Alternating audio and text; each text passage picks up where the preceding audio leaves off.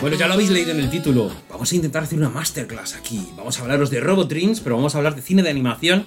Y para eso nos hemos rodeado de un montón de gente del mundo del cine de animación. Eh, primero, la más importante de la mesa, Dune Tiffany Pelucci Blanco, está con nosotros. Dune, Hola Scanners, ¿qué tal? tú fuiste a ver la peli hace ya bastante, no has tenido tiempo de comentarla para nosotros, ahora te voy a poner un compromiso delante de toda esta gente.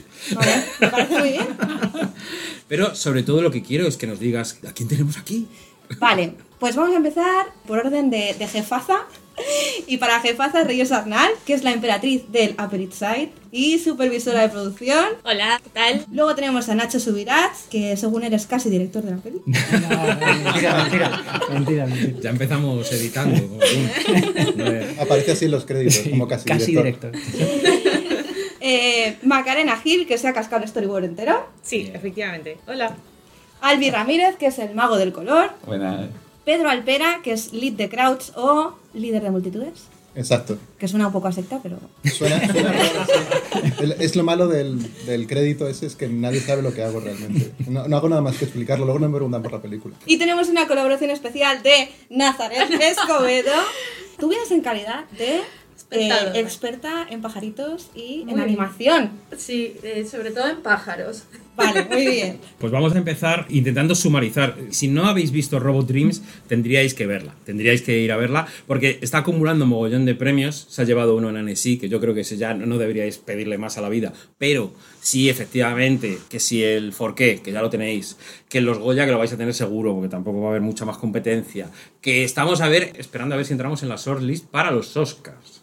Robot Dreams es un proyecto de animación de un director que no había hecho animación hasta ahora, Pablo Berger. Hablamos de la peli, nos la comentó Fer. Comentaba que efectivamente era, si queréis escuchar la, crítica de Fer, la tenéis ahí, era simplemente matizar que es una peli de animación un pelín más elevada, es un poquito más adulta, no es una peli Disney, no es una peli DreamWorks, es una película de autor, podríamos decir, una peli de animación de autor, una- o una peli de animación europea, porque es... Es que es muy bonita. Es muy bonita. Y es muda, que no sé si lo hemos comentado. Es, es- eso es una de las grandes bazas que tiene la peli. Tiene muy poquitos subtítulos para cuatro cositas, cuatro menciones que hay que hacer, pero la peli se ve como un tiro sin, sin la necesidad de, de diálogos. Eso es muy, muy importante matizarlo. Ahora que tengo a todos los artistas aquí rodeándome, quiero hacer la gracia y deciros que habéis hecho una película en la que queda patente que la humanidad es una auténtica aberración y, no se puede confiar en la gente, y sin embargo tienes que buscarte una bonita inteligencia artificial para que te acompañe. No sé si sois conscientes de lo que habéis hecho. Dejamos esto reposar. Dune, quiero saber qué te ha parecido a ti, así muy, muy eh, conciso, muy rápido. Yo estoy enamorada. O sea, es que para empezar ya la he visto dos veces. Muy Necesitaba como, porque la primera estaba como viendo a ver qué me, qué me venía, ¿no? Y la segunda es como ya ha sido el, el disfrute absoluto y el dejarme llevar de verdad por todo lo que me ofrecía la peli. Y la cosa es que es sorprendente, primero por lo que hemos dicho, porque es muda y te, te lleva de una manera increíble y se te hace súper corta. Y luego porque es una peli que es muy chiquitita, no tiene grandes pretensiones y sin embargo toca de una manera especial el corazón. O sea, te deja blandito. Yo creo que es, yo creo que es precisamente el cúmulo de emociones que se van sintiendo durante la película. Esa, esa estructura episódica de la que se quejaba un poco nuestro compañero Fer es precisamente lo que a mí me ganó, porque claro, no te está contando una historia lineal, una grandísima aventura y sin embargo vas apilando cosas unas encima de otras para que luego ese final que tiene tan increíble, ¡pum! Te caiga encima, ¿no? Y, lo, y llores viendo bailar a, a esos dos personajes. ¡Ay, maldita sea! bueno, entonces, no lo hemos dicho, pero se trata de la adaptación de un cómic. ¿vale? Un cómic que además, como nos han adelantado, nos han contado antes, yo no he tenido la oportunidad de, de leerlo, es un cómic pequeñito, es un poco el germen de la, de la idea, es un poco el concepto, pero evidentemente no desarrolla todos estos episodios que, que vemos. No sé si, tanto por la parte de story como por la parte de producción o dirección, ¿Nos podéis contar cómo ha sido esa adaptación? Si habéis tenido acceso a ese proceso de alguna manera. Eh, bueno, a mí cuando, cuando me llamó Pablo para, para trabajar en esta peli, él me mandó directamente el guion, o sea, él estaba enamorado, él se, se vende súper bien, es como que tiene las ideas clarísimas, él estaba emocionadísimo por su propio proyecto, que era muy guay, ¿no? Como artista, como que tú quieres ver que que, que a alguien le guste mucho lo que, lo que vamos a hacer, ¿no? Y me, me pasó el guion entero. Mm. Directamente me, me dijo, léetelo, a ver qué te parece. Y ya desde el guion ya se notaba como la adaptación del cómic, era como, vale, es exactamente lo que pasa todo en el cómic realmente, ¿no? Eh, paso a paso, pero, pero modificado para verlo en una pantalla. Se notaba mucho. Ujú. Es verdad que luego, mientras hacíamos el story, se volvió una versión más avanzada de esto, ¿no? Ujú. Eh, el guion original creo que eran como 80 páginas, era hiper cortito, y cada secuencia Pablo la retocaba y la volvía como más grande y más cinematográfica, y al final lo que se ve en la pantalla es, pues eso, el resultado como de hacerlo como más complejo o más... No sé Ujú. si tiene sentido. Sí, no, sí, sí, hacer, hacer que crezca un poco, ¿no? Que el Sí. soufflé vaya un poquito más, crezca más eh, dentro del horno. No sé si ha habido alguna limitación o directamente a la hora de, de hacer story has tenido carta blanca, porque yo en, en la peli estuve viendo de todo, estuve viendo todo tipo de planos. Parecía, ¿no? Creativamente no, no, se, ha, no se ha evitado hacer una gran panorámica si hacía falta o un plano subjetivo siguiendo a un personaje si hace falta, ¿no? no entiendo que eh, desde tu punto de vista no, no has tenido ninguna cortapisa a la hora de, de trabajar con, con él. Eh, la verdad que fue una forma muy curiosa de hacer el story. Normalmente en una película de animación el equipo de story es mucho más grande y siempre hay un supervisor de por medio que está como mediando todo. Aquí, u- o sea, lo que hizo Pablo fue coger al director de arte, que es eh, José Luis Agreda, y básicamente Pablo tenía clarísimo en su cabeza como los planos que él quería y la cantidad de cortes, él tenía como un estilo muy claro y Agreda lo que hacía era que se sentaba con él, iban juntos eh, eh, secuencia a secuencia y claro, él dibujaba lo que, lo que le decía Pablo y, y esto Pablo dijo que lo hizo también para otras películas, para Torremolinos y para eh, Blancanieves como que siempre tiene a un storyboardista al lado que se sienta con él y, y como que le ayuda a visualizarlo y a dibujar, ¿no? Ya que él no dibuja. Pero esto moló muchísimo porque tener al director de arte en este proceso lo que hace es que directamente estaba pensando muchas veces en en ya los planos visualmente, ¿no? En plan de las panorámicas, los edificios, ya como que tenía muy claro esto y a la vez tenía como la visión más narrativa y más cinematográfica de Pablo que, que es un coco para los planos y para, pues eso, para la narrativa. Has mencionado que es raro trabajar tú solo en, en un departamento de story y a- ahora sí que os pregunto a todos, parece, es la sensación que yo tengo, que el- era un equipo reducido, no es un grandísimo equipo, no estamos hablando de una superproducción, estamos hablando de un equipo bastante cohesionado y chiquitín, ¿no? Sí, la verdad es que para, para ser un largometraje y tener la calidad que creo que hemos tenido final, el equipo es bastante reducido. Además es curioso porque para la mayoría era el primer largometraje que hacían, todos veníamos de series cortos de cositas más pequeñas y era la primera vez que nos enfrentábamos a un largometraje, pero creo que todos nos supimos amoldar muy bien, incluso Pablo era también eh, la primera vez que hacía un largometraje de animación. Y creo que todos íbamos con muchísima ilusión y que supimos adaptarnos a lo que venía y a buscar la mejor manera de hacerlo. Además, eh, coincidió que acabábamos de salir de pandemia, eh, Sí, teníamos necesidad de hacer equipo, de contacto humano. El principio de la película fue todo con mascarilla, entonces creo que ayudó a hacer mucha piña, un equipo, como dices, muy pequeñito, pero, pero que al final arrimando el hombro, pues eh, los que la hayan visto ya han visto el resultado. ¿En qué momento entra color en todo ese proceso inicial de guion, story? ¿Se empieza ya a contar la historia visualmente con paletas o es un proceso que llega algo más tarde? En realidad es un poquito más tarde. Ajá. Sí, porque como que Pablo tenía como muy clara la... Como que esta una especie de carta de amor a Nueva York de los 80 en el que había vivido y todo esto. Entonces como que en realidad el guion de color prácticamente lo podría haber hecho él a base de referencias de fotos. Pero yo creo que hasta que José Luis no tuvo todos los sets eh, ya mm, como en la cabeza y un poco la historia ya eh, desglosada de esto pasa por la mañana, por la tarde, esto es un inter- como hasta que no existe todo ese desglose de la peli no tiene tampoco sentido eh, meter a alguien que haga un guion de color. Ese guion de color, ¿cómo se plasma? Es decir, ¿cómo trabajas con el director o cómo trabajas con el guion para eh, ver qué es lo que se quiere transmitir? Es un poco como la música, pero con la paleta de color, ¿no? Entonces, ¿eso cómo se hace? Eso es, pues la verdad es que fue como eh, cada semana teníamos reuniones en su camarote pequeñito donde trabajaban eh, est- esta gente. Eh, eh, teníamos reuniones como para ver cada secuencia y me hacían un briefing súper exhaustivo de eso es por la mañana y se tiene que sentir como como ilusión, por qué va a pasar esto, y como, como un recorrido por la parte emocional de la secuencia, por la parte práctica de es, es, Sí. los exteriores, por la mañana, luz de tal, luz de cual, eh, un montón de referencias, y, y luego la story de Maga, que ya estaba acabado y estaba precioso.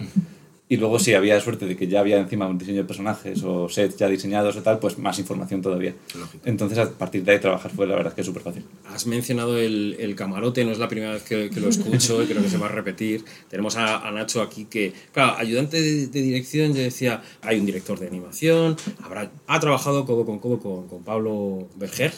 Eh, háblanos de cómo era el día a día en el camarote, qué tenía lugar, qué ocurría en ese camarote. Uf, pues un montón de cosas. Y cada día diferentes. Era como que teníamos que adaptarnos a- al horario y a la planificación que nos hacía producción, porque cada día era una aventura. Y eso era lo bonito también de, de estar allí, ¿no? Con Pablo y con José Luis y Yuko, que es también la pareja de Pablo, que hacía research de escenarios para pasar a arte y también research musical para toda la parte del story. Y era una aventura porque pues había que corregir layout, había que corregir de repente ya una vez cerrado el layout, eh, animación.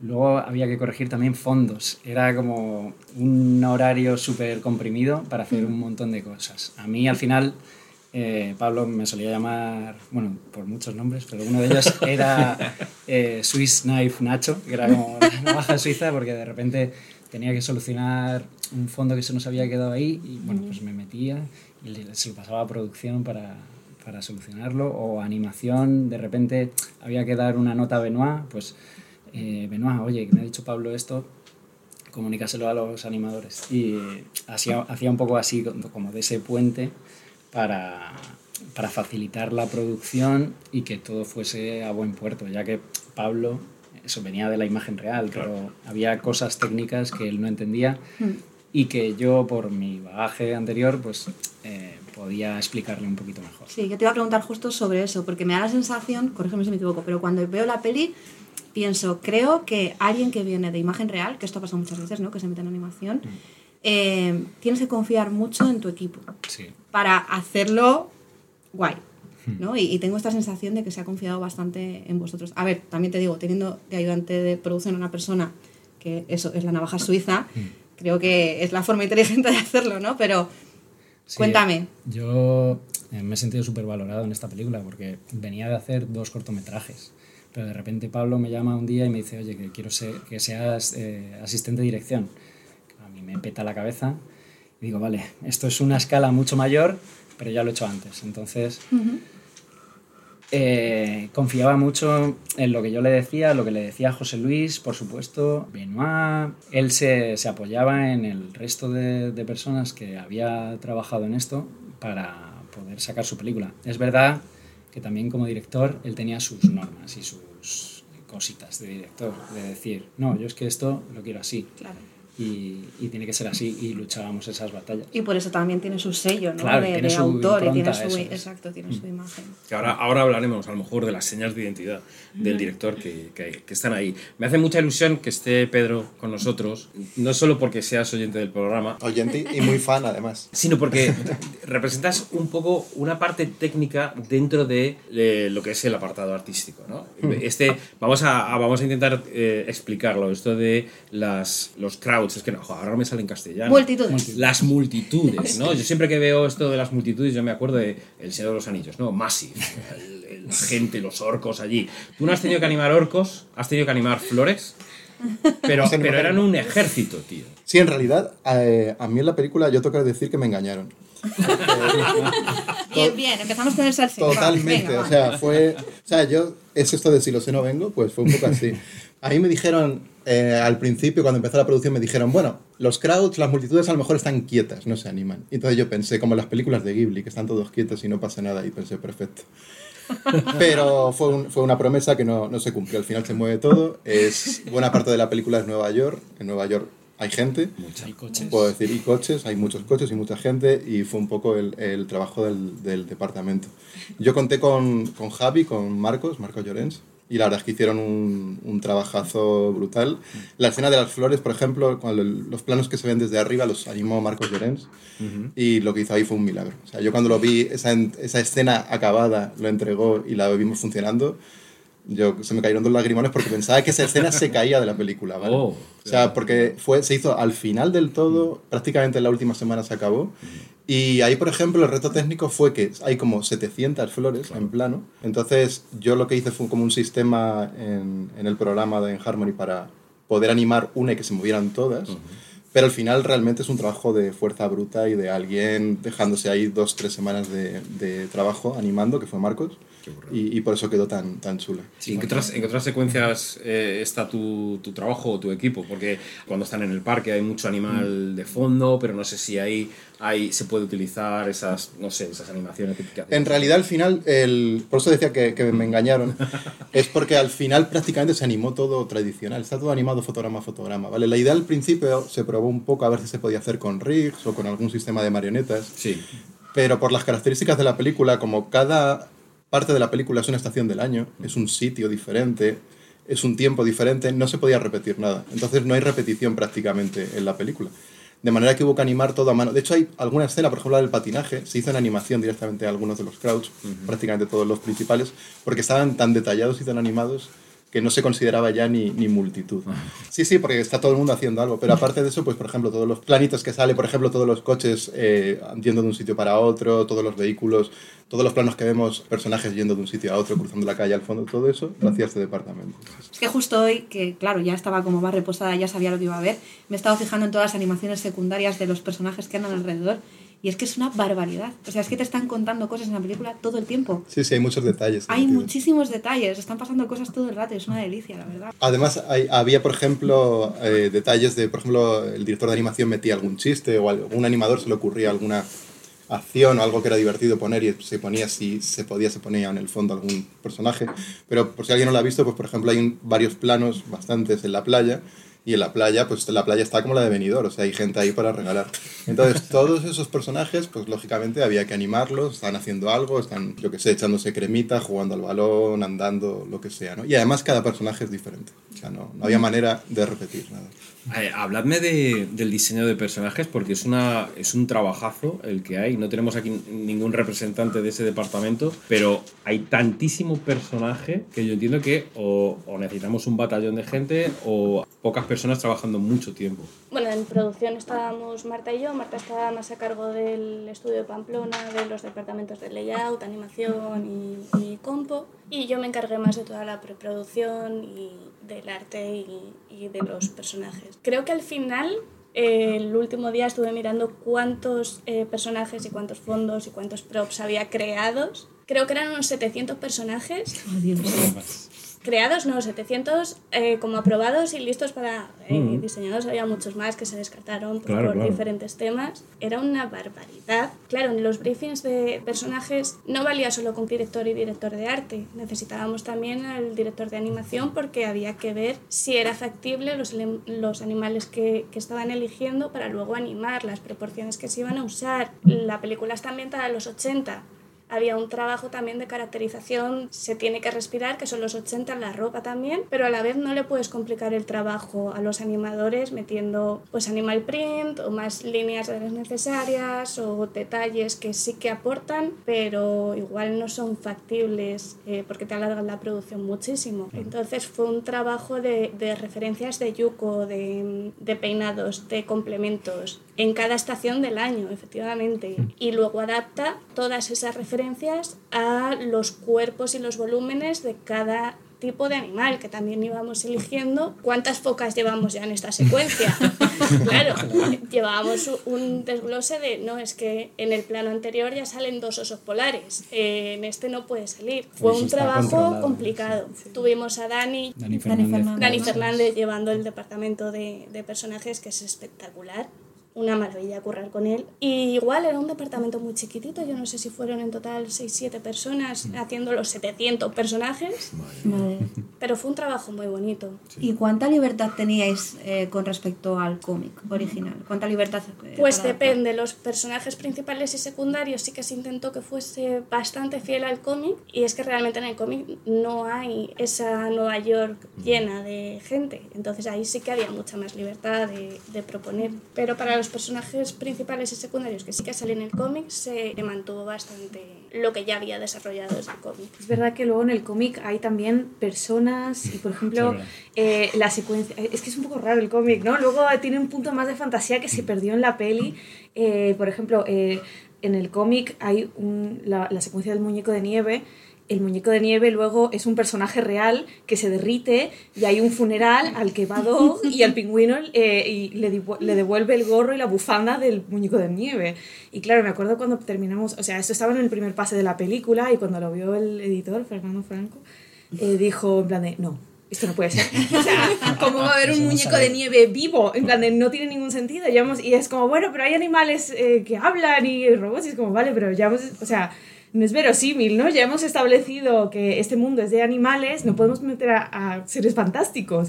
Y me acuerdo como la mini batallita que tuvimos ahí desde narrativamente, ¿no? En plan de, vale, ¿cuánto podemos justificar que Dog lo haya soñado? Y Pablo estaba como, no, que ya se llama la peli Robot Dreams. En plan de, ya la audiencia se va a sentir engañada, ¿no? En plan de, que, las cosas buenas que le pasan a Robot de repente es todo un sueño y es como, joder, macho, un sueño. Y él decía, joder, ¿cómo vamos a meter otro sueño de, de Dog?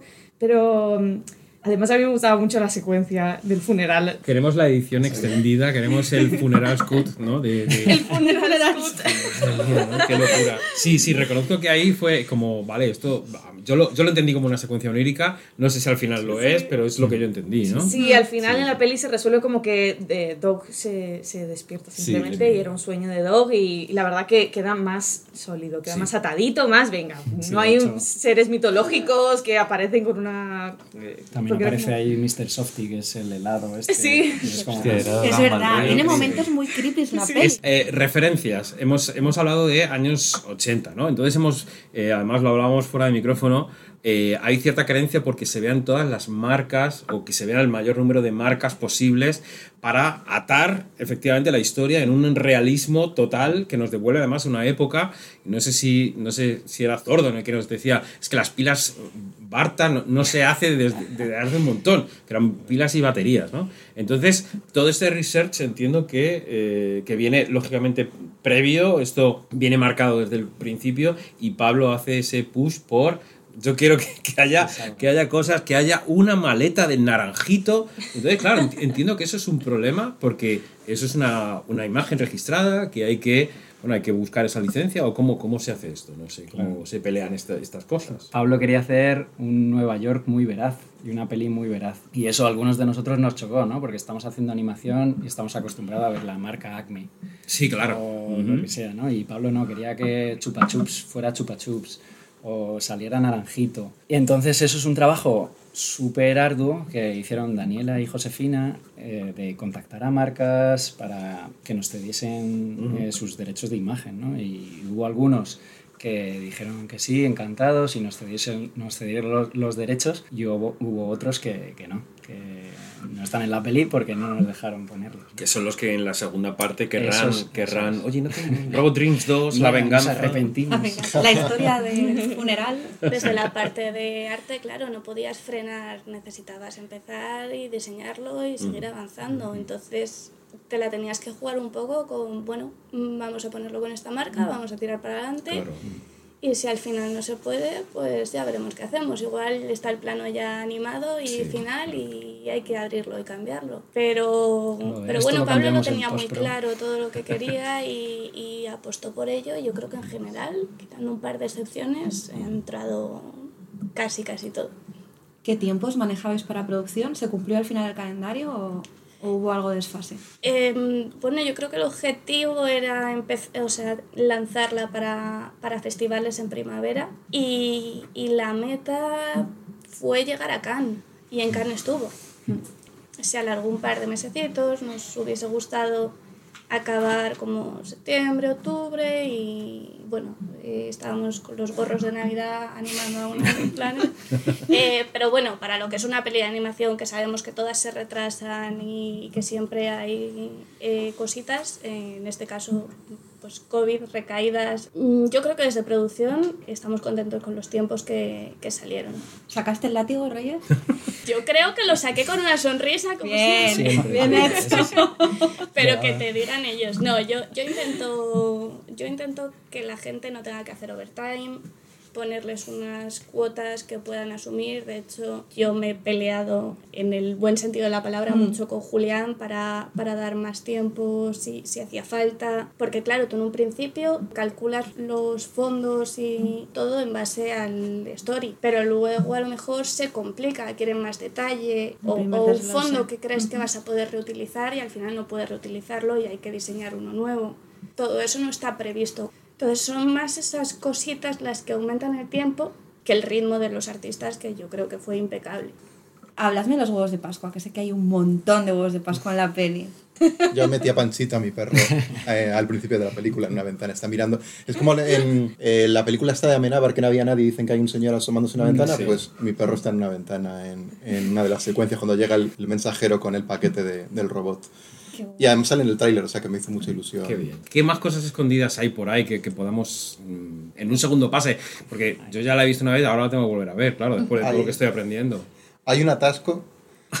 queda, queda mucho juego, ¿no? Hay un atasco que da mucho juego. Yo sé que hay porque fue un retake y, y me acuerdo por eso. Y es- Entonces, Claro, la- ahora sí, ahora lo sí, hago. ¿no? Los retakes duelen. Hice yo al Entonces, personaje, o sea que... Sí, había, había un atasco donde hay un montón que dura en pantalla como un segundo y medio, o sea, si parpadeas en ese momento ni lo ves, pero eh, hay un atasco y cuando ya estaba todo hecho y aprobado, se cambió un personaje para que fuera parecido a Robert De Niro. El de Taxi Driver. Sí. ¡Qué bueno! Entonces estaba ya dibujado y todo y, y se cambió ese y otro más, que ahora mismo no consigo recordar cuál era el otro personaje. El de Hay que Rápido fijarse. es Scorsese y el, Exacto, y el otro Ah, es... qué el bueno. koala ese que tiene las cejas Sí. ahí. gordas. ¡Qué Sí, bueno! sí, está ahí.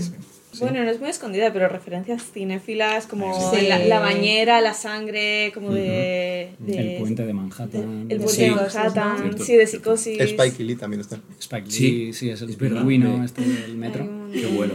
Perro está leyendo Cementerio de Animales. Es de verdad. Stephen King. Sí, Sí, señor. Que me hizo También, mucha gracia. Fue como, Eh, mira. la caja de robot es de Steve Am- am- Hercourt. pero el- la marca es Amica 2000. Amica 2000, Bergercourt. ¡Qué bueno! Y luego También. en el flea market cuando están viendo todos los puestecitos también hay jarras y ceniceros que pone Berger. Ah, Sí. pero sí me fijé que en la carta que recibe de Barcelona, la postal que recibe de Eso me Barcelona, encantó. eh, sale Sara Baron, Sí. ¿no? Sí. Y de hecho... Eh, el- apellido Baron. Claro, el formulario de cuando sale de la cárcel que firma es muy bonito porque Sara vino al estudio, bueno, a vernos, a conocer, a ver un poco qué estaban haciendo y se lo imprimimos para que firmase ella como Ah, doc, qué para que guapo. sacasen a Sí, Robot sí. de, de la playa y es su firma la que aparece. No lo Qué sabía, bonito. qué bonito, chulo. no sé. Qué guay. Luego están los pintores del Soho también. Sí, sabe Basquiat. Basquiat, sí, sí. sí, sí. Qué bueno. Hay muchas cositas. Y luego mucha gente del equipo, como he dicho Claro. antes, que también Bueno, todos en aparecemos en del la baile. secuencia de patinaje, todos los que aparecen en ese círculo somos los del equipo y las mascotas del equipo que hizo ahí ya en un trabajo de personajes espectacular. ¡Qué bueno! Hombre, es que con 700 sé que... Es como, venga, pues a todos los que conocemos. Una que aparece andando por ahí en otra calle. Yo aparezco con mi familia mirando un de verdad como realista, como recortada. sí. Me grabaron. ¡Qué bueno! Nazaret, ¿estaba el, el Panchi en el TVO de Sara Baron? No, ojalá. Pues de- yo creo que debería. Debería. No, pero bueno, en el TVO yo creo que no le faltaba nada. Yo creo que estaban los personajes justos. O sea, como lectora y como vidente, espectadora. Oye, evidente me gusta mucho más. Vidente ¿eh? Oye, luego me hablas de los números de la lotería. sí. No, pero como lectora de- del cómic y como espectadora, yo lo que veía, eh, o la mayor diferencia que yo notaba, era que el cómic era como muy infantil, y ya lo habéis comentado, ¿no? Esa parte onírica, esa parte de ensoñación, que no, que yo creo que un niño pues como que casi que lo entiende más y lo asimila mejor que nosotros, ¿no? Si lo vemos luego con esta edad, ¿no? Y, y yo vi un poco de más drama, ¿no? Más, eh, más esa búsqueda de, de eh, la lágrima, ¿no? Eh, en el espectador, sí, sí, de, de, de agarrarte así el corazón y luego soltártelo y volvértelo a agarrar, ¿no? Que en el cómic yo lo vi como, como que había cierta ilusión incluso dentro de, de todo el drama que vive Robot, ¿no?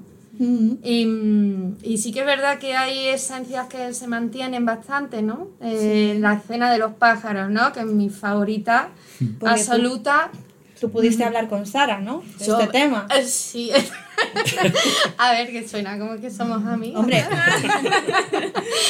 Tan sencillo como publicar una reseña en Instagram de- del cómic. Bueno, publiqué una pequeña reseña y ella, ella me escribió. eh, porque, claro, yo lo leí, al- eh, yo lo hice al revés. Yo leí el cómic justo después de ver eh, el pase que se hizo em, para prensa en, en Sevilla. Así que ella todavía no había visto, o yo entendí que todavía no había visto la peli eh, cómo estaba, el montaje final, y me preguntó, tenía curiosidad por cuál era mi escena favorita, porque yo conté la reseña lo justo. Y, y estuve, estuvimos intercambiándonos varios mensajes. Y, mm, y la verdad es que ella estaba bastante ilusionada, ¿no? Con que se, se mantuviera la esencia así en, en general, ¿no? Que tuviera todo, todo eso que aportaba, ¿no? De ilusión en el cómic, pero que entendía que sí que, que la peli fuera un poco más adulta, que fuera, que, que tenía todo el sentido para ella. Y sí que me hizo gracia que, que ella me comentó que estaba llena de detalles. Dice, también lo entiendo, porque el director quería como muchas referencias, 80s, 90 ¿no? Y que el neoyorquino, pues, que viera, que viera Nueva York, allí eh, plasmado a, a tope, ¿no? Pero, pero me hizo gracia, ¿no? Que remarcase ese lleno de detalles, ¿no? Como el cómic es ma- mucho más sencillo. Oye, y como todo esto es súper bonito, vamos a hablar un poco más de la parte dura. Vamos a hablar de la parte de la parte de trabajo, de la parte fea. ¿Qué dificultades os habéis encontrado con una producción de estas características, que es una película pequeña, con un equipo pequeño? Un dato sobre que esto es una Sí. peli pequeña es que cuando tú ves una peli Pixar, Production Babies, y salen 200 niños que han nacido. Sí, Aquí sí, había sí, dos. sí. Me parece que son dos los que. Entonces dije, pues mira, esto me da una medida de la gente que ha trabajado en la peli. ¿no? Los bebés que han, que han salido. Los créditos duran muy, muy poquito. Sí, porque yo estaba. Muy "Ay, mira, poco. mira, el Y juego en ver a-". realidad el músculo está más que nada en la música. O sea, los créditos más largos son eh, en música y bueno, y toda la gente que lleva los departamentos legales, de, de ejecutivos y todo eso, pero la parte de, de trabajo, de fuerza de trabajo, es muy pequeñita. La mitad casi. Y entonces yo veo que el, el color script lo ha hecho una persona. Bueno, tuviste un poco de apoyo, Sí, ¿no? eh, ¿Dos, ¿Tres? ¿Fuisteis Elena tres? hace rato se hizo un par de secuencias Sí. y, luego, y luego José Luis que también tocó cosas luego por encima de él para ¿Y qué, y qué es lo que qué dificultades te encontraste? Porque sí que es verdad que yo que conozco muy bien tu trabajo, eres muy efectista y eso es muy bonito todo el curro que haces y esto es súper diferente Sí. a lo que yo estoy acostumbrada a ver de tu trabajo. Entonces yo aquí pensé, ¿Albi ha penado? ¿O no? un poquito, pero, pero, pero no tanto en realidad, porque, o sea, a mí esto me llamó José Luis y me dijo, eh, ¿te quieres hacer el color script de esto? Y yo estaba como currando una movida como 3D Sera, como nada que ver, y no estaba para nada en rollo, en, en rollo, en rollo 2D. Y me dijo, esto está basado en un TVO, el look final es look de TVO, y te vas a hacer tú prácticamente el color script de una película, eso no vas a ver en tu vida. Fue como, pues, pues sí, tiene tanto que ver con el mundo del cómic y tal que me encanta, pues para adelante vamos viendo que, que sale.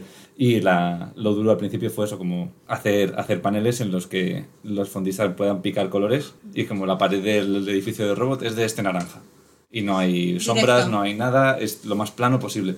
Entonces a veces salió mejor, a veces peor, pero para mí eso fue lo, lo difícil, porque claro, las referencias son realistas, con lo cual tienes un atardecer precioso, eh, que se ve el estadio de los Mets y no sé qué, y es como, vale, entonces de todos estos miles de variaciones de color que hay aquí, ¿de qué, de qué tono de blanco vamos a, vamos a elegir que sea el estadio? Y muy guay. Y luego una cosa que, que pasa con, eh, cuando haces eh, guion de color para 3D, que no hay líneas negras rodeando las cosas. Y en 2D sí pasa. Entonces, claro, eso a nivel de percepción, cuando están como que pasan estas movidas que tienes que tener como en cuenta eso como parte de la construcción de la imagen. Y luego los fondistas como que cogieron ese trabajo y lo hicieron espectacular. Yo creo que el trabajo de fondos es increíble. Brutal, además es que me flipo porque siguieron tu color script como... Está bastante Está- clavado. Sí, sí, sí, Está está muy, clavado. Sí, sí, sí, sí. sí. Y el storyboard también, ¿eh? Y el story Sí. está... Bastante también, Sí, ¿eh? sí, la verdad Bueno, que hay, sí. hay ciertos cambios lógicos, pero, pero sí. No, pero a mí me impactó mucho ver el color script de Albi porque era como ver el story en, la- en el que llevo cu- currando un año y de repente es como que está. ¡Qué bonito! total. Pero fue súper bonito. A mí me pasaste tú, Reyes, el, el, el, eh, tu animática. Sí. Y, y me acuerdo que te escribí en plan, he llorado muchísimo en mi casa. Y- Aquí hemos llegado todos con la Todos, peli, ¿eh? todos, antes todos. o después. Pero yo, eh, con la animática yo estaba ahí como, como ahí, en estábamos casa, todos. como, como no puedo más, esto es horrible. O sea, es precioso, pero es horrible. Estoy llorando muchísimo con muñecos que es, que, son- es, que es story, que ni siquiera está acabado. Y me fascinó. Y jope, darle la capa de color a todo esto es muy guay. Yo creo que ahí, viendo la animática, es donde todos supimos que estábamos en un proyecto. Sí, sí, sí, sí. Para mí fue el momento que dices, joder, esto es... eh, no lo he visto antes. Claro. Sí, Claro, sí. porque la lluvia de premios eh, no era esperada, pero sí que teníais una intuición Sí, no, gratis. de que esa peli al final es algo grande, ¿no? Claro, que es algo de, de autor y que tiene un poco más de peso ¿no? que cualquier otra cosa.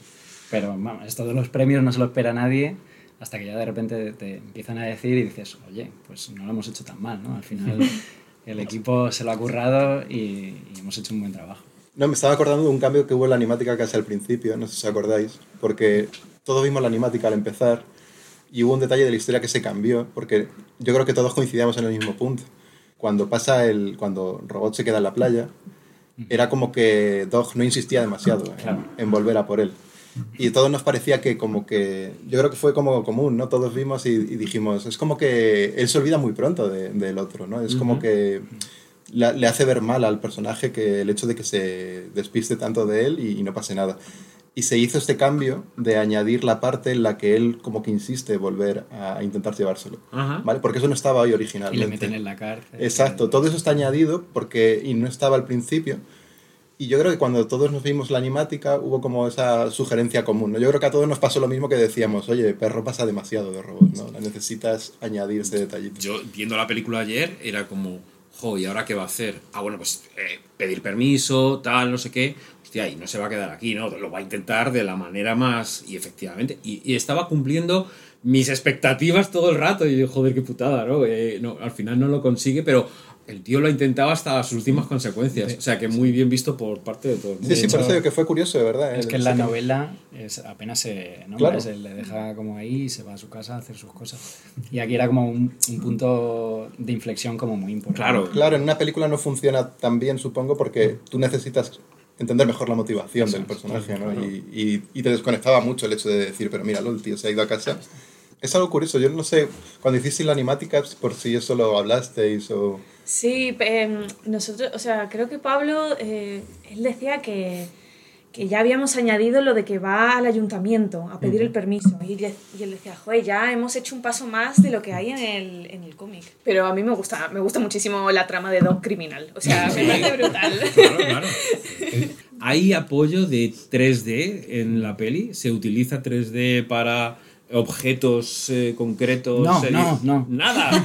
Vamos, vamos a negarlo todo. No, es todo animación Es todo tradicional, tradicional. a mano. No, sí que se hicieron algunos modelos para ayudar Ujú. en vehículos y en, sobre todo al principio, en la cabeza de, de robot, Ujú. porque había unas perspectivas que eran un poco Un poquito raras, difíciles, sí, Estaba sí. ahí tumbado en la playa. se levanta. Entonces era difícil pillarle el truquillo, pero al final eso los animadores creo que lo usaron muy poquito. Y como sí- referencia. sí lo usaron como Era una referencia, sí. No se ha rotoscopiado casi nada, o nada prácticamente, y En Crowd se utilizaba prácticamente el coche, por ejemplo, algún coche y era un bloque prácticamente, no, no tenía detalle. Claro. Y se utilizaba como, como, pues, como una referencia, no Sí. es un... Sí, porque además es que querían... La insistencia era que fuera el acabado tan tradicional que no se podían usar trucos, porque los trucos enseguida cantan Sí, a, sí. a Un generado por ordenador. Entonces se descartó todo desde el principio porque, porque tenía que ser tradicional. Y sí que es verdad que, que en la peli hay mucha música, lógicamente al ser una peli muda.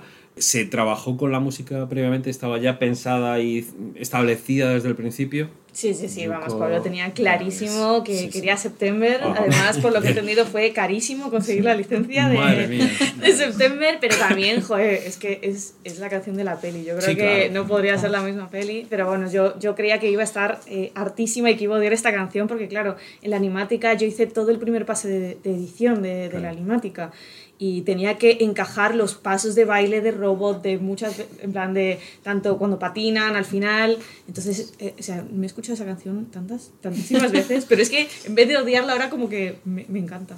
Nos comentaba Mario Morellón, que es el técnico de sonido que tenemos en, en el estudio, que es donde grabamos los escáneres, ya que no está, lo voy a comentar por él, que le ha encantado mucho todo el foley, Ujú. Dice que le parece una barbaridad que lo haya hecho solamente una persona, porque sí, o sea, hay muchas partes en la música, Sí. pero la parte del folio la ha hecho solamente una persona.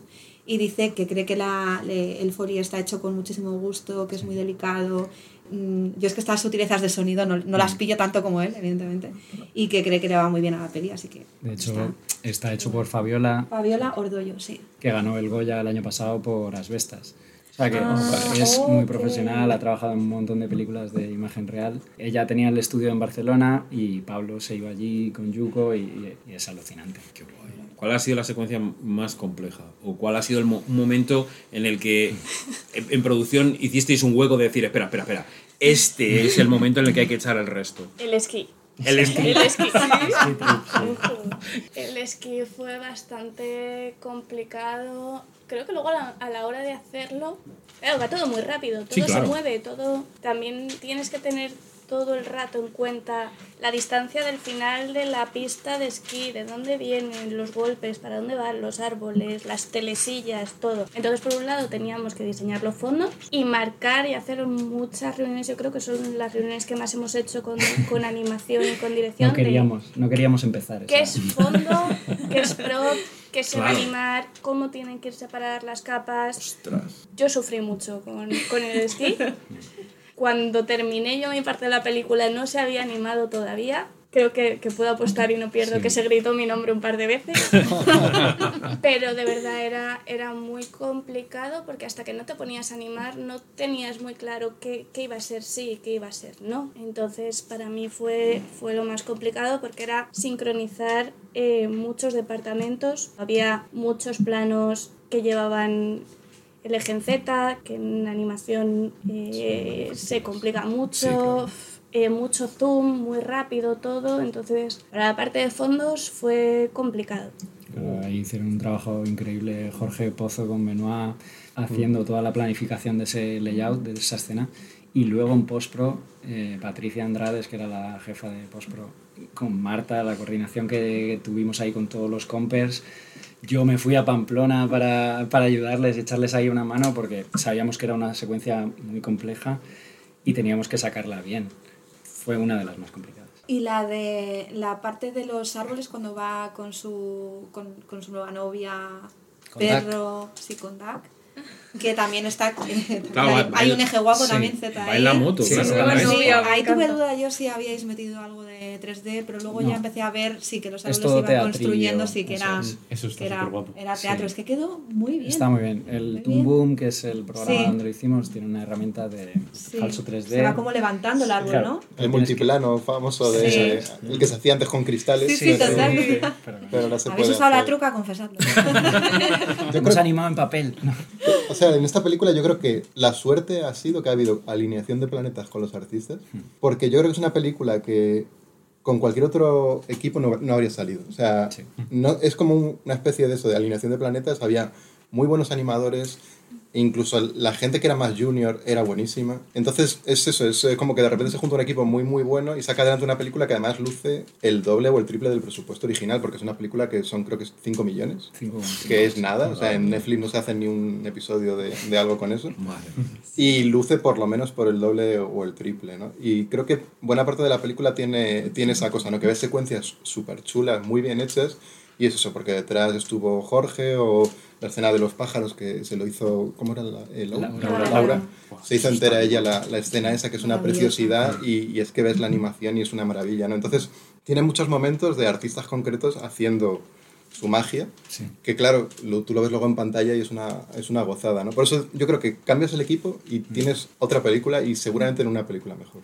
Totalmente. Y con respecto a la rotoscopia, también tuve dudas si la parte de, en la que bailan por primera vez robot y, No, y eso- perro, porque teníais referencia de vídeo, eso sí que lo sé porque lo he visto en los créditos. Sí, incluso eh, contactamos con un par de patinadoras, Michelle y África, hicieron con Pablo esos pases de, de baile como ellos querían, como habían hecho con Maca en el story, y los animadores lo tenían de referencia, pero luego Laura, que también fue una de las que hizo Sí, esa sí, es secuencia, que fue la que dio vida a los personajes utilizándolo como referencia, Pues pero no es, hay una, nada de es rotoscopia. una barbaridad. Pero Es, es muy buena. es una barbaridad. O sea, yo lo veía y decía, ¿cómo puede Sí. ser esto? O sea, las partes, eso es como muy evidente que es, que, que es buenísimo, pero yo luego me iba fijando en las animaciones secundarias o más contenidas. A mí me tiene loca cuando se comen los macarrones. Queso. porque es que de verdad que es, es muy bonita la animación, es súper bonita. Y es que tiene un punto, no es por dorar una píldora, pero un punto Ghibli, a veces, ¿sabes? En esa contención. ¿Os acordáis de Sherlock Holmes? ¿Vale? En esas partes más Sí. pausadas, no en las partes de Sí. acción. Y era como, es que me lo he disfrutado muchísimo. Es muy cotidiana la Sí, peli. es es muy muy que cotidiana. brillan momentos como del día a día. Sí, total, Muy total. detallitos. A mí me acuerdo cuando, cuando estaba viendo como los el poquito tiempo que estuve en el estudio, como iban saliendo planos de animación y yo iba como actualizando así el, a, ver, a ver qué había a ver qué a ver qué había nuevo. Y me acuerdo cuando, cuando el perro entra, entra al portal, saca la- las cartas y se quita la gorra. Sí. Y toda esa secuencia no me había fijado que llevaba las orejas metidas Para dentro de la gorra. arriba. Y simplemente hace como flup, y se le ganan dos orejitas y es como no teníamos por qué, quiero decir, Sí, sí, sí, las, sí, las sí. orejas estaban bien en su sitio y no habría Sí. pasado nada, pero alguien ha tenido el buen gusto. Es que yo soy fan de ese momento. O sea, Es que Sí, sí, sí, claro. también Es como la es que esas cosas que lo que tú dices, ¿no? Que son detalles que no tenían por qué pasar, pero es que dan un extra, ese extra Ghibli o ese extra lo que sea, que, que no sé, te da un El cariño. extra que da la sensación de que la película es carísima. Sí, pero es que creo que esta película es la, la demostración de que, el, de que, pues, que el cine de animación es muy caro y cada vez es más caro y cada vez todo es más gigante, pero en realidad, si las cosas están claras desde el principio, los procesos se empiezan y terminan cuando tienen que terminar con la gente adecuada y tal, tal Y confiar en tu y confiar en tu gente. gente, como al final es, es, es un proceso que no, no voy a decir fácil porque es un infierno, pero, pero, pero es, realmente es... Como, es que no, no quiero decir no es para tanto, pero no es para tanto. hacer una película. Pero, fíjate que lo que estás diciendo es, tiene que estar todo colocado en su sitio y tiene que funcionar como una maquinaria bien engrasada. Exacto. Entonces ahora le pregunto a Nacho, ¿cuántos planos se intentaron rehacer? ¿Cuántos momentos de, ay, pero no molaría que hiciéramos una pirueta doble con tirabuzón?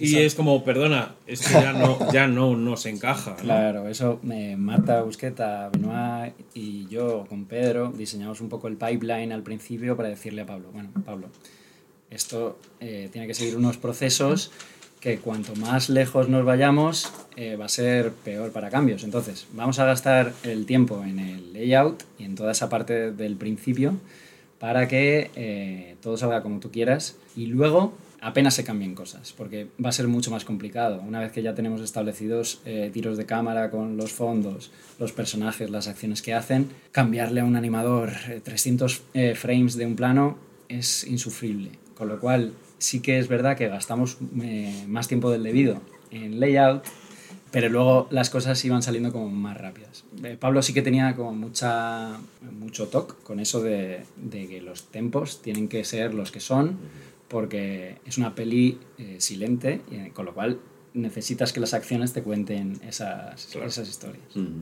Yo recuerdo en las, los primeros seis meses de reuniones con el director, había una pregunta que se repetía mucho, que era, ¿hasta qué parte del proceso puedo dar cambios en la escena? Y mi respuesta era siempre la misma. Yo le decía, ¿te acuerdas de la animática? Hasta ahí. ¿Vale? Y yo creo que esa es la dificultad que tuvo el hacer una película de animación con un director de imagen real. Porque yo creo que en este caso hubo más adaptación del equipo a la imagen real que del director a la animación, en el sentido de que se adoptaron muchos procesos de imagen real en vez de adoptar procesos de animación, ¿no?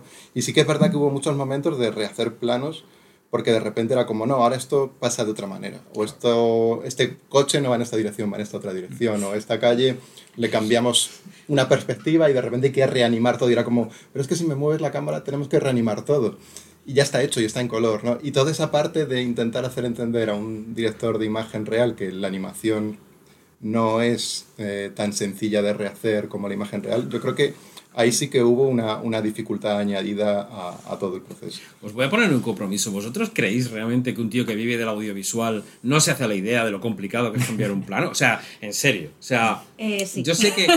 O sea, No quiero se hace la idea. yo tengo la, ah, tengo la ilusión de cambiar el tiro de cámara para que ahora mole más, pero tú sabes lo que estás pidiendo. O sea, realmente eh, no vives en el vacío. No, pero en animación sí que es verdad que es muy desconocido ese...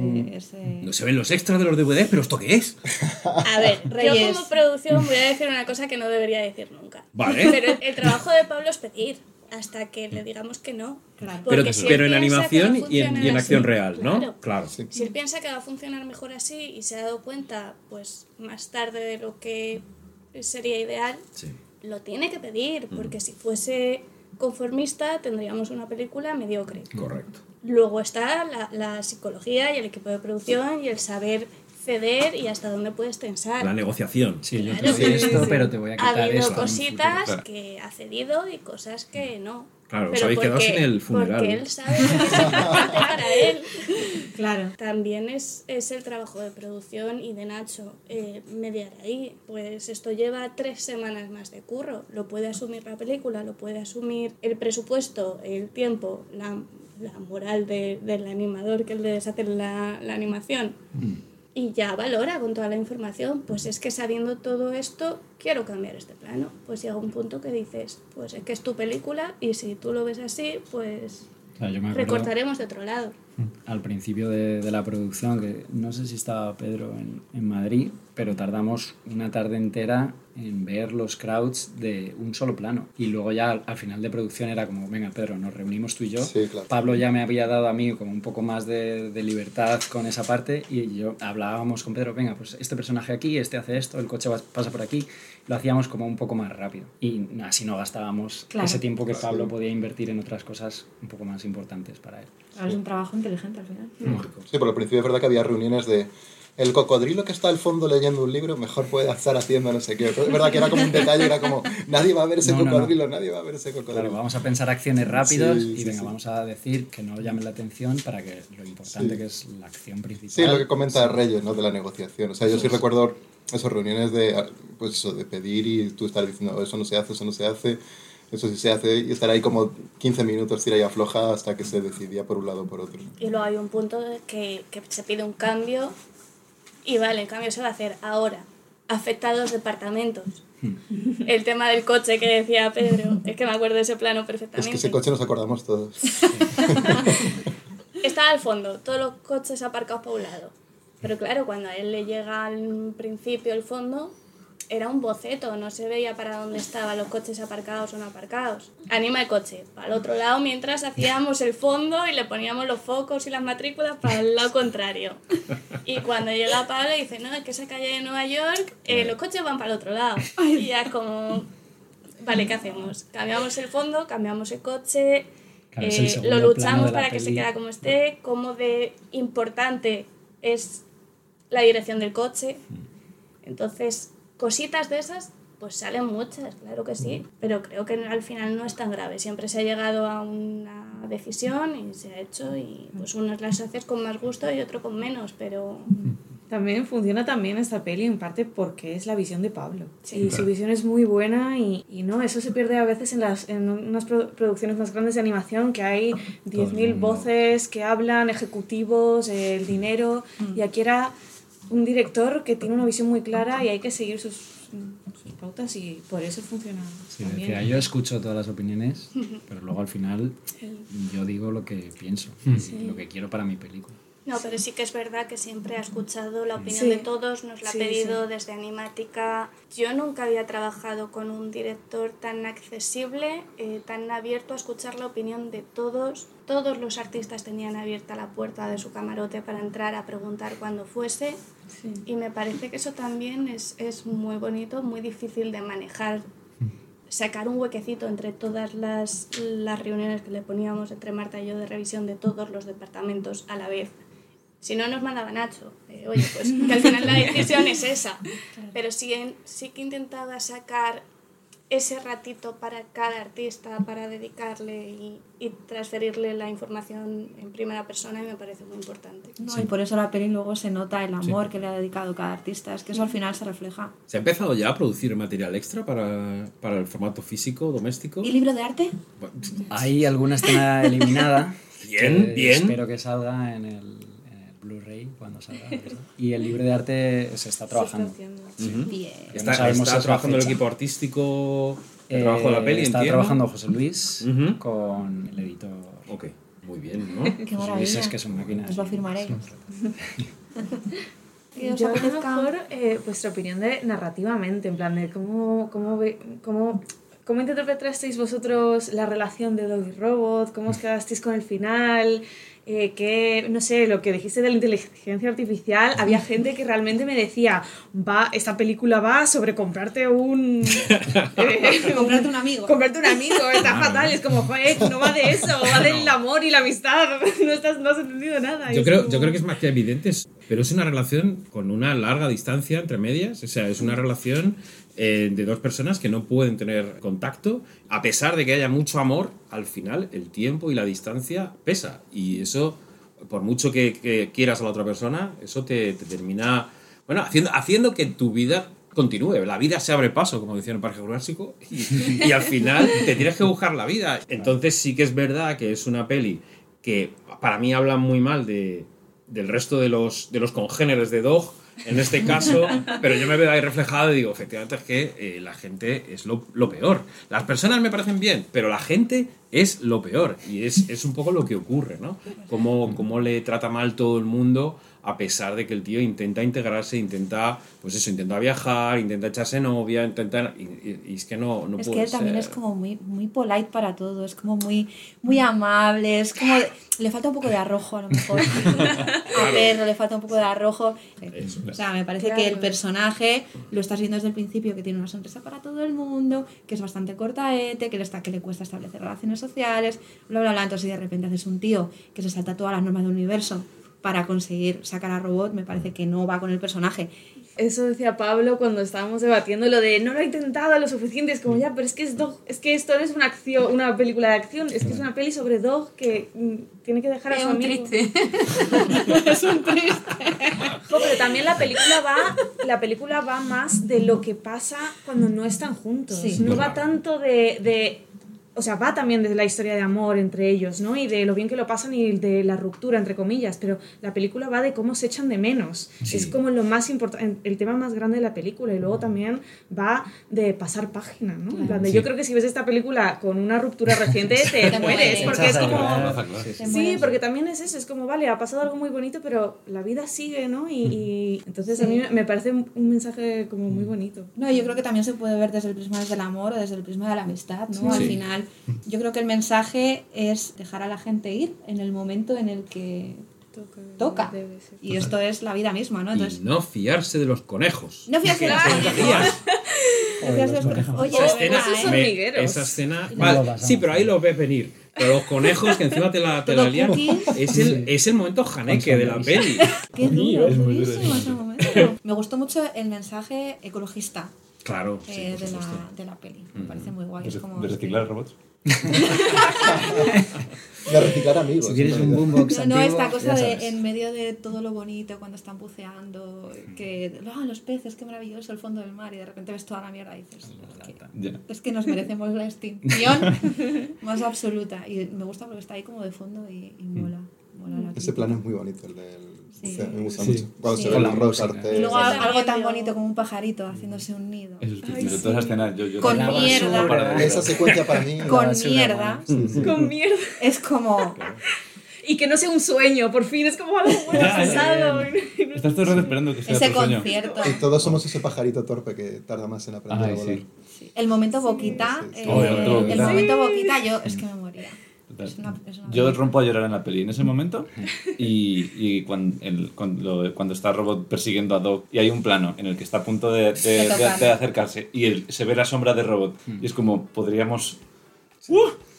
Madre mía, A mí Lo me, de punta. me emocionó mucho ver el baile en paralelo. Porque, claro, se están recordando el uno al otro. Uno cree que está oyendo al otro, el otro le está viendo de verdad. Y, y sin embargo se están dejando llevar. Y además, cómo mola la pantalla partida, cómo se va Sí. intercambiando para que el baile funcione. Yo estaba ya, ay, va, iros a la Es- mierda. eso me acuerdo que es de las cosas... No, pero ahí está la conclusión. Se han quedado con lo bonito de Sí. su relación Claro. y, lo, y lo que está por llegar es precioso también. Y por eso yo lo veo como una peli optimista. Sí, Sí, sí. Ahí esa, esa- esa- ese- esos planos justo, me acuerdo que en tu story funcionaban estupendamente y claro, de repente tenía yo como el diseño del set interior de, de la casa de Rascal así oscurito y tal, y el diseño del exterior todo brillante. Claro, de repente cuando empiezas a hacer con, el, con los dos Plas, plas, plas, empiezas a, a intercambiarlo, es como, esto no va a funcionar, la gente se va a morir. Y al final no, funciona muy bien. Incluso en animación fue un reto técnico que estuvimos ahí como midiéndolo al detalle para que los dedos se encajasen. Sí. Con robot cogiendo la. Bueno, Ay, sí. robot no cogía nada Ujú. y dos cogía la barra del toldito del Sí. restaurante. Sí. Pero tenían que parecer que se Claro. cogían de la mano Es y que una giraban a la vez y que la pantalla cambiase en el momento preciso para verlo. Sois unos finos. Yo lo pensaba todo el rato en la peli. Digo, es que son unos finos. Bueno, pues vamos a despedirnos de los Vale, finos. Matt, pero a mí me gustaría, porque Sí. aparte de Robot Dreams, Sí, me claro, gustaría que nos ronda. contaran Por supuesto. pues cuál es su trabajo habitual, porque a veces en, en animación se cambia de roles, muchas Y veces. acuérdate, en Scanner es importante dónde les podemos encontrar en Exacto. internet. Entonces, Nacho, ¿en qué estás metido ahora y dónde te podemos encontrar? Pues ahora estoy trabajando como layout artist en Ampa Studio, en un nuevo proyecto que tiene muy buena pinta. ¿Que podemos hablar, decir un, un- un título o un algo o no? No lo sé, no lo sé. Vale, dejémoslo ahí, dejémoslo ahí, dejémoslo ahí. Así que es un proyecto muy guay. que- Se llama NDA. NDA. sí, NDA. Que verá la luz, no sé si en 2025. Bueno, muy bien. Y me podéis encontrar en redes sociales como Nacho barra baja Subirats. Y tenemos un Exprimiendo Cerebros, si queréis escuchar más Sí, de él, de- Nacho, sí, sí, con- sí, en sí. Scanners. Reyes. Pues bueno, yo después de Robot Dreams me fui a explorar los VFX. Eh, he estado por allí, por el ranchito, dando una vuelta un año y viendo Oh, qué interesante. cositas más técnicas. Mm, qué interesante. Ya Y- para otro, apunta, eh, para otro. Exprimiendo. Expri- Exprimiendo.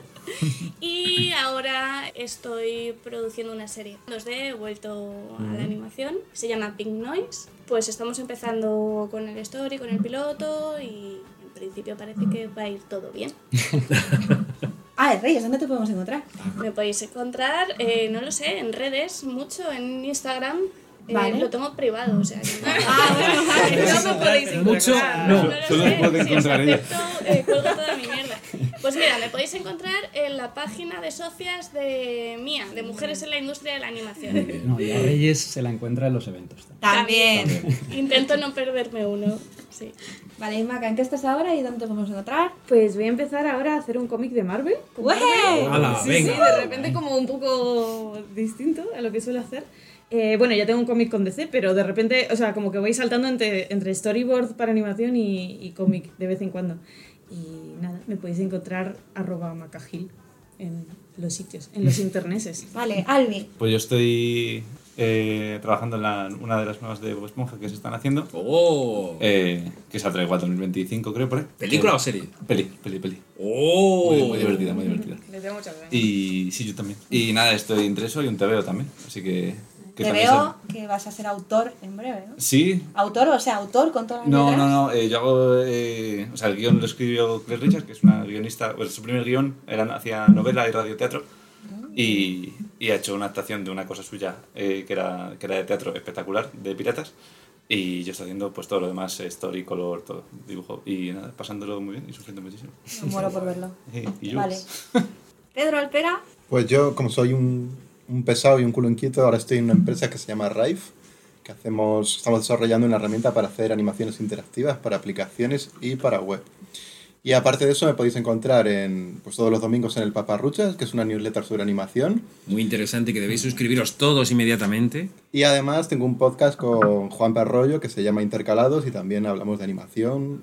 Se supone que una vez al mes, pero en realidad es una vez cada dos meses. Y ya vais con retraso. Sí. Nuestra amiga Nazaret. Nadie me, me tiene que encontrar. Nazaret, No ¿en qué estás ahora? Nada interesante. Bueno, por favor, qué paliza te doy. Soy, sí, soy un mero fantoche aquí. o sea, que no- No es verdad. Pero he conseguido la verificación en Instagram. ¿Sirve de algo? Vale. Y has Cuéntanos- hablado con la autora de TVO, o sea, eres una pieza clave Que en no, este que me- programa. Naza, cué- cuéntame porfa tu proyecto pajaril de palomas. Vale, yo, vale, ¿en qué estoy ahora? Mira, yo ya solo ilustro y animo perros, pájaros y ancianas, ¿vale? ¿En qué, Especialista. Bravo. en qué estoy ahora? Así que voy a hacer guiones solo para eso. Vale. Fanzine solo para eso. Ok. Em, estoy escribiendo eh, sobre el tema, ilustrándolo y animando. Y que sea lo que Dios quiera. Mi dinero Vale. lo tienes. Sí, sí, sí. Y Nazaret tiene un Instagram que Eh. adoro muchísimo, que es... Nazaret Escobedo. Muy bien, y yo voy a aprovechar para decir que bueno, estoy a punto de trabajar con Reyes, haciendo la, la dirección de arte. Ya estamos, de- ya estamos. de- bueno, sí, estamos, estamos ya empezando, no hemos arrancado oficialmente, pero sí estamos en ello. Y me puedes encontrar como Dune Blanco en Instagram, en Twitter y en varias plataformas. Amiguitos, todos al cine a ver Robot Dreams varias veces, eh, a comprarla en Blu-ray, eh, en formato físico, a verla en plataformas cuando llegue y no dejéis de echarle un vistazo a la filmografía de Pablo Berger que nos encanta en este programa y que, oye, quién sabe, si escucha este programa, a lo mejor le apetece que le exprimamos un poquito el cerebro. ¿Le podemos también. hacer invitación oficial así desde aquí? Poquito, ¿Así? ¿Le, así. le podemos No tirar la sé. caña? Hombre, le hemos dedicado una hora de programa. Pablo, Pablo, Vente, vente, por favor. Vente. Vente.